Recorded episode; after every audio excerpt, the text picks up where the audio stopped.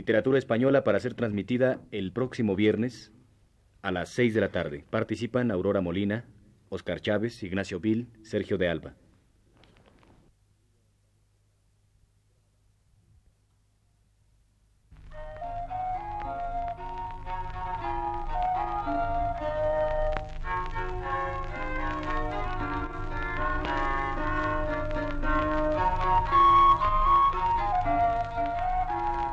Radio Universidad de México presenta Literatura Española, un programa a cargo del profesor Luis Ríos.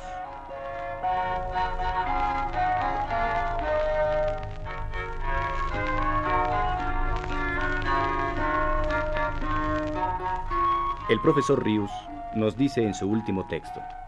Frente a los detractores del estilo de Góngora en sus soledades y su polifemo, de los cuales hablé la semana pasada, se irguieron y aún se yerguen con tanta vehemencia los apologistas del cordobés. Tal vez el primero de ellos fue Pedro Díaz de Rivas, contemporáneo de Jauregui, cuya defensa del nuevo estilo puede resumirse utilizando palabras suyas de los discursos apologéticos de esta manera. Primero, lean, lean a los poetas antiguos, griegos y latinos, y los mejores toscanos, y advertirán que a nuestro poeta, Góngora, se le deben dar muchas gracias, porque enriqueció nuestra lengua con los tesoros de la latina, madre suya, no sólo en las voces, sino en la gracia del decir, en la composición de las dicciones y en las demás virtudes, que era lo que a nuestra lengua le faltaba para su policía y artificio. Porque la latina puede prestarle a la nuestra voces elegantes, sonoras, venustas y modos graciosos, valientes, etc., con que llegará a la cumbre de su perfección, desechando las voces bárbaras, poco sonantes o puras. Segundo, también para ensalzar el estilo y traer novedad, usó muchas traslaciones, florido campo del estilo poético que con cuidado busca el deleite. Y porque los tropos son el mayor ornamento de la oración, deben usar de ellos los poetas con frecuencia. En esto se distingue el orador del poeta, que éste exorna con metáforas y figuras a cada paso sus obras, bien que el orador también se aprovecha mucho de ellas. Usa pues nuestro poeta de estos tropos con tanto donaire y elegancia, imitando a los antiguos, que siempre va causando nueva admiración.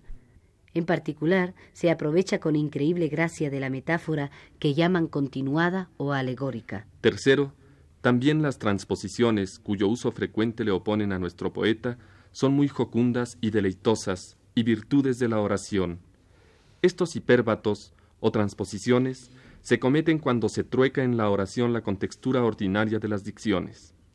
De ellas usó Garcilaso muchas veces.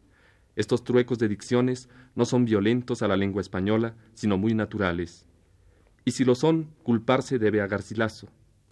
Puédelos admitir nuestra lengua, como la latina, cuyos poetas apenas componen verso sin usar transposiciones, así por ocasión del metro, como porque causan gravedad, venustidad y bizarría. Por comunicar estas virtudes a su estilo, las tradujo nuestro poeta, casi venciendo a los latinos en la colocación de las voces. Cuarto, pasemos a disolver la más grave dificultad que nos oponen, que es la oscuridad ininteligible, vicio grave en el estilo, y que todos los escritores, ya con reglas y preceptos, ya con ejemplos, nos amonestan evitemos. Hay pues dos especies de oscuridad en la poesía, una nace de las historias, de los pensamientos delgados, del estilo sublime. Otra de la contextura anfibológica de las dicciones, y esta última es viciosa.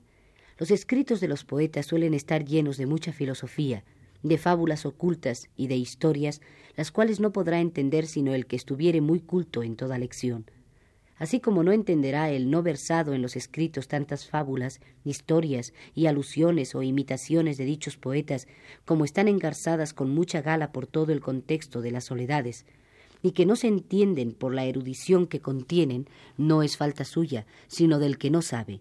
Así, el que no fuere de mucho ingenio y lección, no penetrará la agudeza y novedad de los conceptos de nuestro poeta pues también la alteza que pretendió en el estilo con las voces peregrinas, con tropos, transposiciones, son bien que virtudes necesarias para este fin, causa de oscurecer la oración.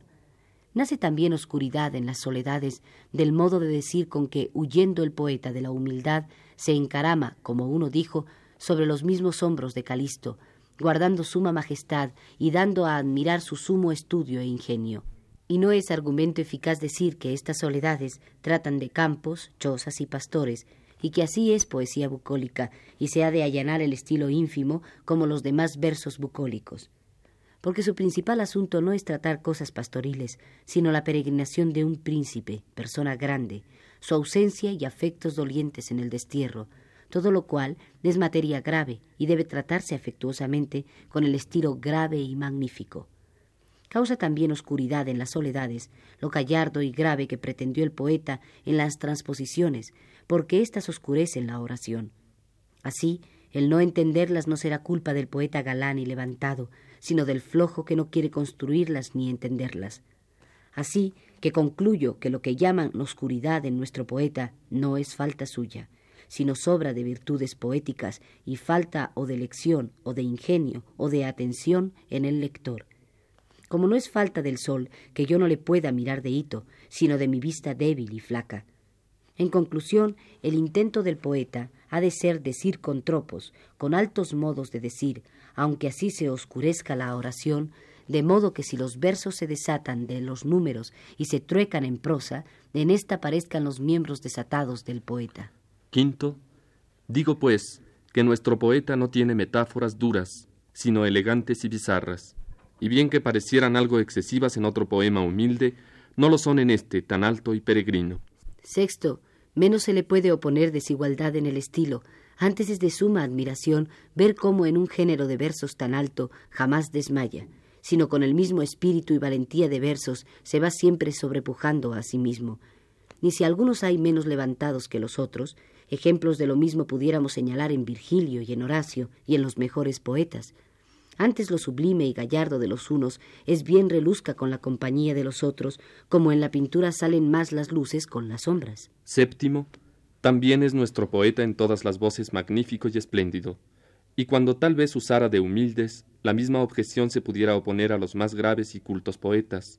Antes con artificioso cuidado de tal modo dispuso las dicciones vulgares en la oración, que tuvieran allí esplendor y majestad, como trocando su naturaleza. Octavo, tampoco nuestro poeta es nimio en rozarse y repetir unas mismas dicciones, y si algunas veces se deleita en repetirlas, no es falta de copia, pues es ingenio fecundísimo, sino por causa del natural culto y elegante que gusta de algunas voces y frases galanas, dulces, canoras. Noveno, pues las exageraciones de que usa aunque fueran viciosas en la prosa o en poema humilde, son ornamento del sublime, hijos de espíritu verdaderamente poético, que llevado del calor suele siempre exagerar las materias que topa con grandes hipérboles. Décimo, tampoco los períodos largos, si alguno hay en las soledades, son viciosos, porque el período no tiene término muy limitado, principalmente en la poesía. Antes, esta tardanza suele causar gravedad y grandeza, propiedades del estilo levantado. Onceavo, y no es nuestro poeta redundante en el lenguaje, sino espléndido y adornado, imitando en la fertilidad, copia y pintura a los más valientes poetas y oradores. Finalmente, en este poema excelente de las soledades, no hay faltas, sino virtudes muchas y eminentísimas de poesía, y excesos hijos de alteza del ingenio verdaderamente poético.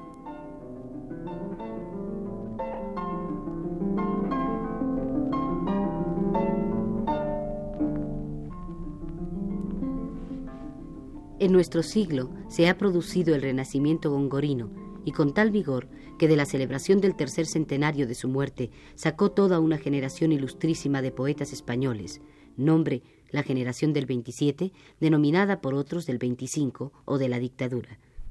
Rafael Alberti, Federico García Lorca, Jorge Guillén, José Bergamín, Damaso Alonso, Gerardo Diego y otros más rescataron del relativo olvido en que vivía, si no el nombre de Góngora, la parte gongorina por antonomasia de su obra, exaltándola y aún muchos de ellos imitándola.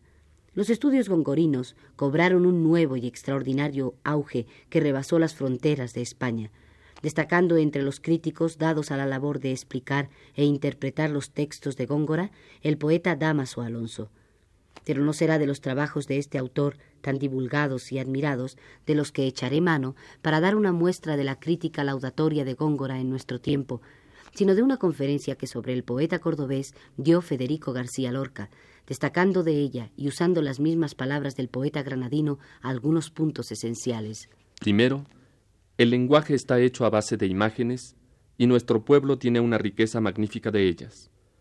Llamar alero a la parte saliente del tejado es una imagen magnífica, o llamar a un dulce tocino del cielo, o suspiros de monja, otras muy graciosas, por cierto, y muy agudas. Llamar a una cúpula media naranja es otra, y así infinidad. En Andalucía, la imagen popular llega a extremos de finura y sensibilidad maravillosas, y las transformaciones son completamente gongorinas. A un cauce profundo que discurre lento por el campo lo llaman un buey de agua, para indicar su volumen, su acometividad y su fuerza. Y yo he oído decir a un labrador de Granada, a los mimbres les gusta estar siempre en la lengua del río.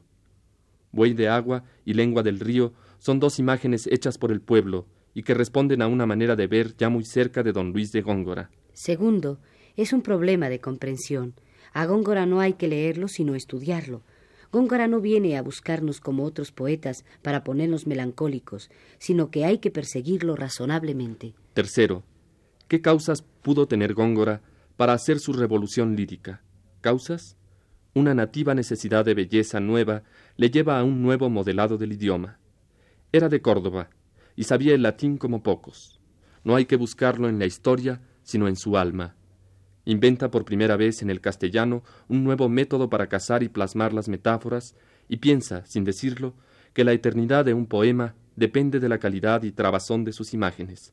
Se dio cuenta de la fugacidad del sentimiento humano y de lo débiles que son las expresiones espontáneas que sólo conmueven en algunos momentos, y quiso que la belleza de su obra radicara en la metáfora limpia de realidades que mueren, metáfora construida con espíritu escultórico y situada en un ambiente extraatmosférico.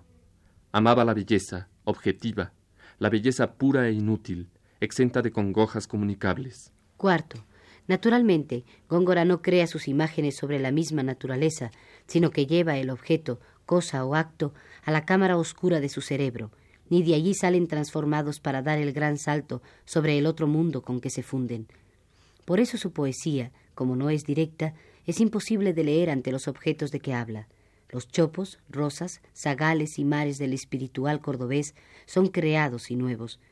Llama al mar esmeralda bruta en mármol engastada, siempre hundosa, o al chopo verde lira, por otra parte, no hay nada más imprudente que leer el madrigal hecho a una rosa con una rosa vica en la mano.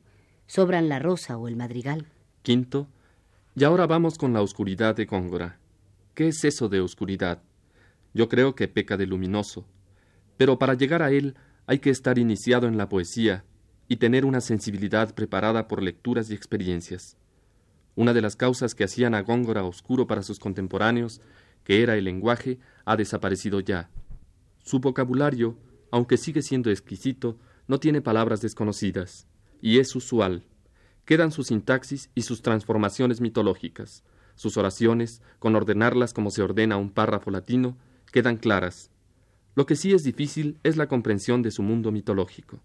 Difícil porque casi nadie sabe mitología y porque no se contenta con citar el mito, sino que lo transforma o da solo un rasgo saliente que lo define. Es aquí donde sus metáforas adquieren una tonalidad inimitable. Es suntuoso, exquisito, pero no es oscuro en sí mismo. Los oscuros somos nosotros que no tenemos capacidad para penetrar su inteligencia. El misterio no está fuera de nosotros, sino que lo llevamos encima del corazón. No se debe decir cosa oscura, sino hombre oscuro, porque Góngora no quiere ser turbio, sino claro, elegante y matizado.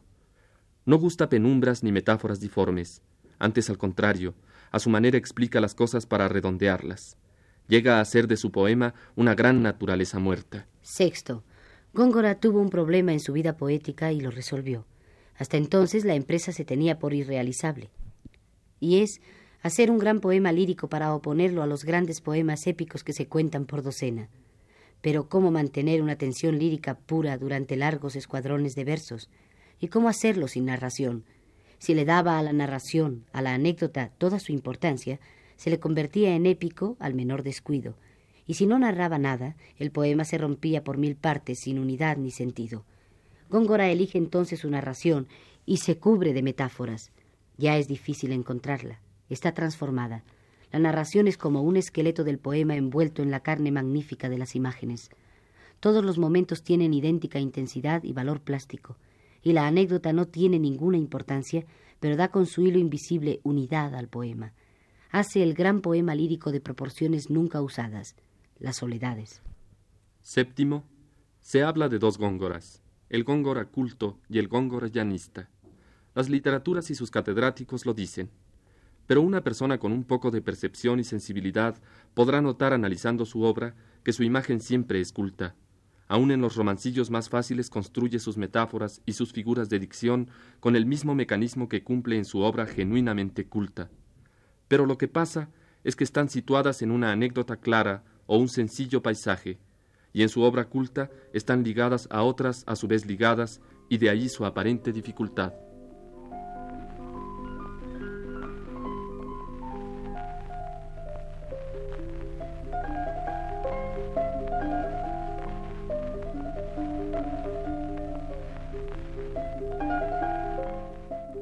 Si como hemos visto a los mismos poetas, de suyo generalmente muy poco dados al análisis y crítica literarios, los despereza Góngora y les suelta la lengua, ¿qué no será a eruditos, historiadores y profesores de literatura?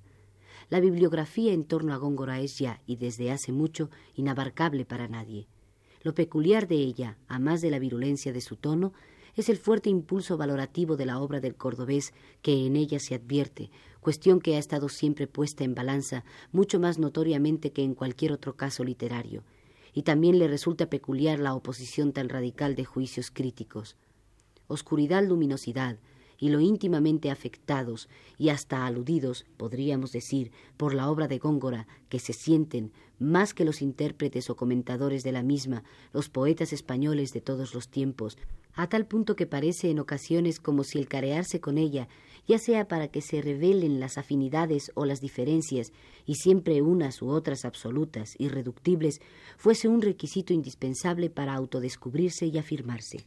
Creo, pues, que la transcripción de las opiniones encontradas sobre el poeta cordobés que he seleccionado por sí solas darán al lector cercanía suficiente al caso Góngora, de tal manera que se vea él también comprometido, si es que no lo estaba ya, a declarar en él con toda verdad su personal sentir. Yo no tengo ya espacio suficiente para hacerlo, que es tanto como decir que por ahora prefiero nadar en la arena que en el mar.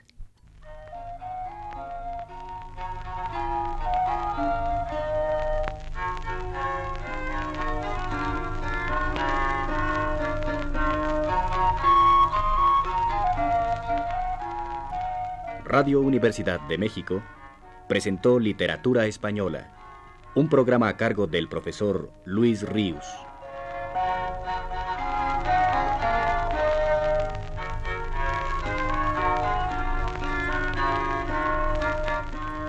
Escucharon ustedes las voces de Aurora Molina y Óscar Chávez. Agradecemos su atención y les invitamos a escuchar el siguiente programa de la serie el próximo viernes a las 18 horas.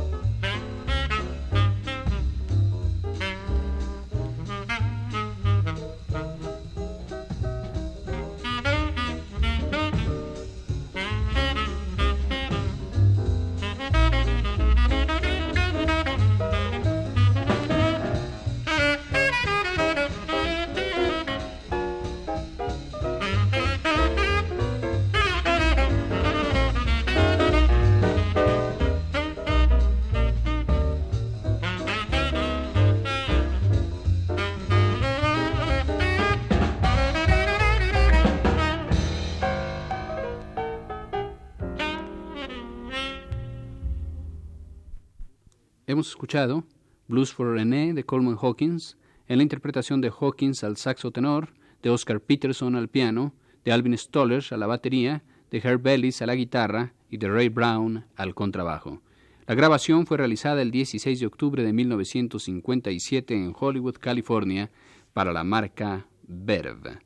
El trombonista Bob Brookmeyer ha obtenido en los últimos años el reconocimiento de público y crítica gracias en gran parte a sus magistrales interpretaciones en los grupos de Gary Mulligan primero y de Jimmy Jufre después. Brooke Myers ha sido maestro de la Escuela de Jazz de Lenox, Massachusetts. Actualmente cuenta con 33 años de edad. Bob Brookmeyer nos interpreta en el programa de hoy Last Chance. Lo acompañan al piano John Williams, al contrabajo Red Mitchell y a la batería Frank Isola.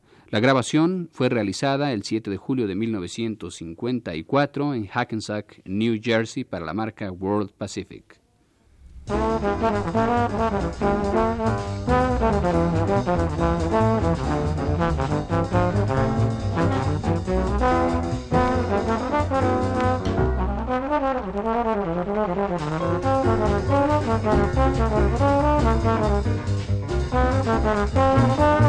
Thank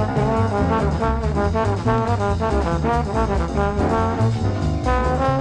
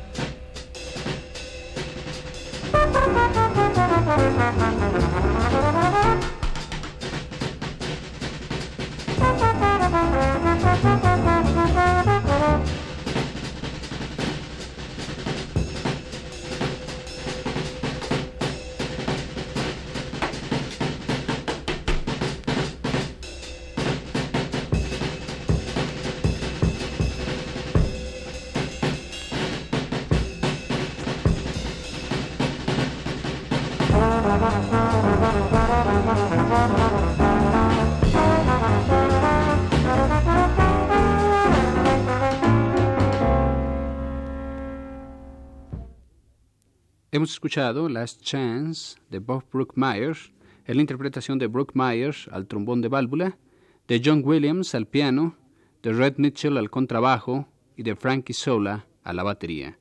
La grabación fue realizada el 7 de julio de 1954 en Hackensack, New Jersey, para la marca World Pacific. Barney Kessel es uno de los guitarristas más destacados de la West Coast americana. Intérprete de gran personalidad, ha dejado en un sinnúmero de interesantísimas grabaciones buena muestra de su talento. Barney Kessel nos interpreta Time Remembered de Vernon Duke.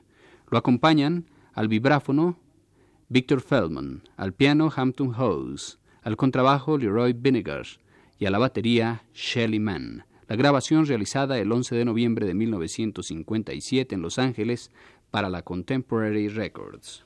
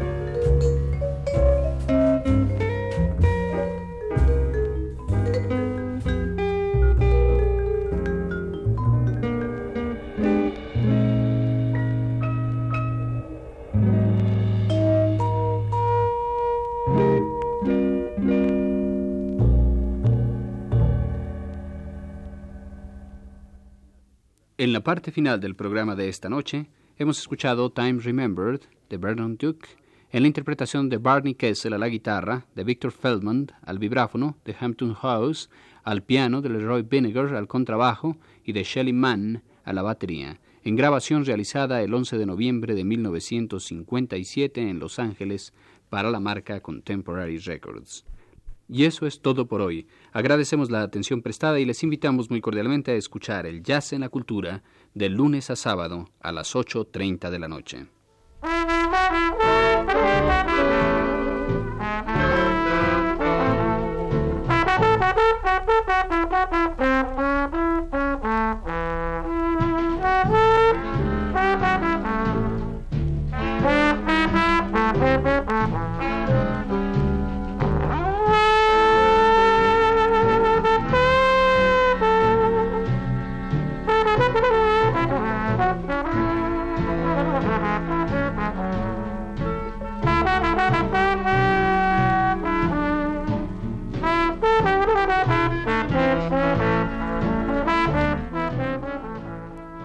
Jazz en la Cultura dedicó su programa de esta noche a las grandes figuras del jazz contemporáneo.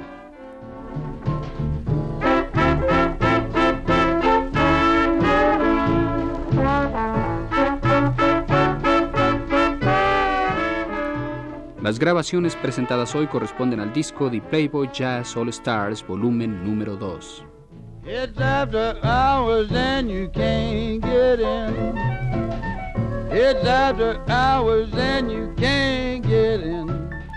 La producción del programa de un servidor Juan López Moctezuma, quien les desea muy buenas noches. Now you always dig me when you need a lend. Oh, you always you need a lend.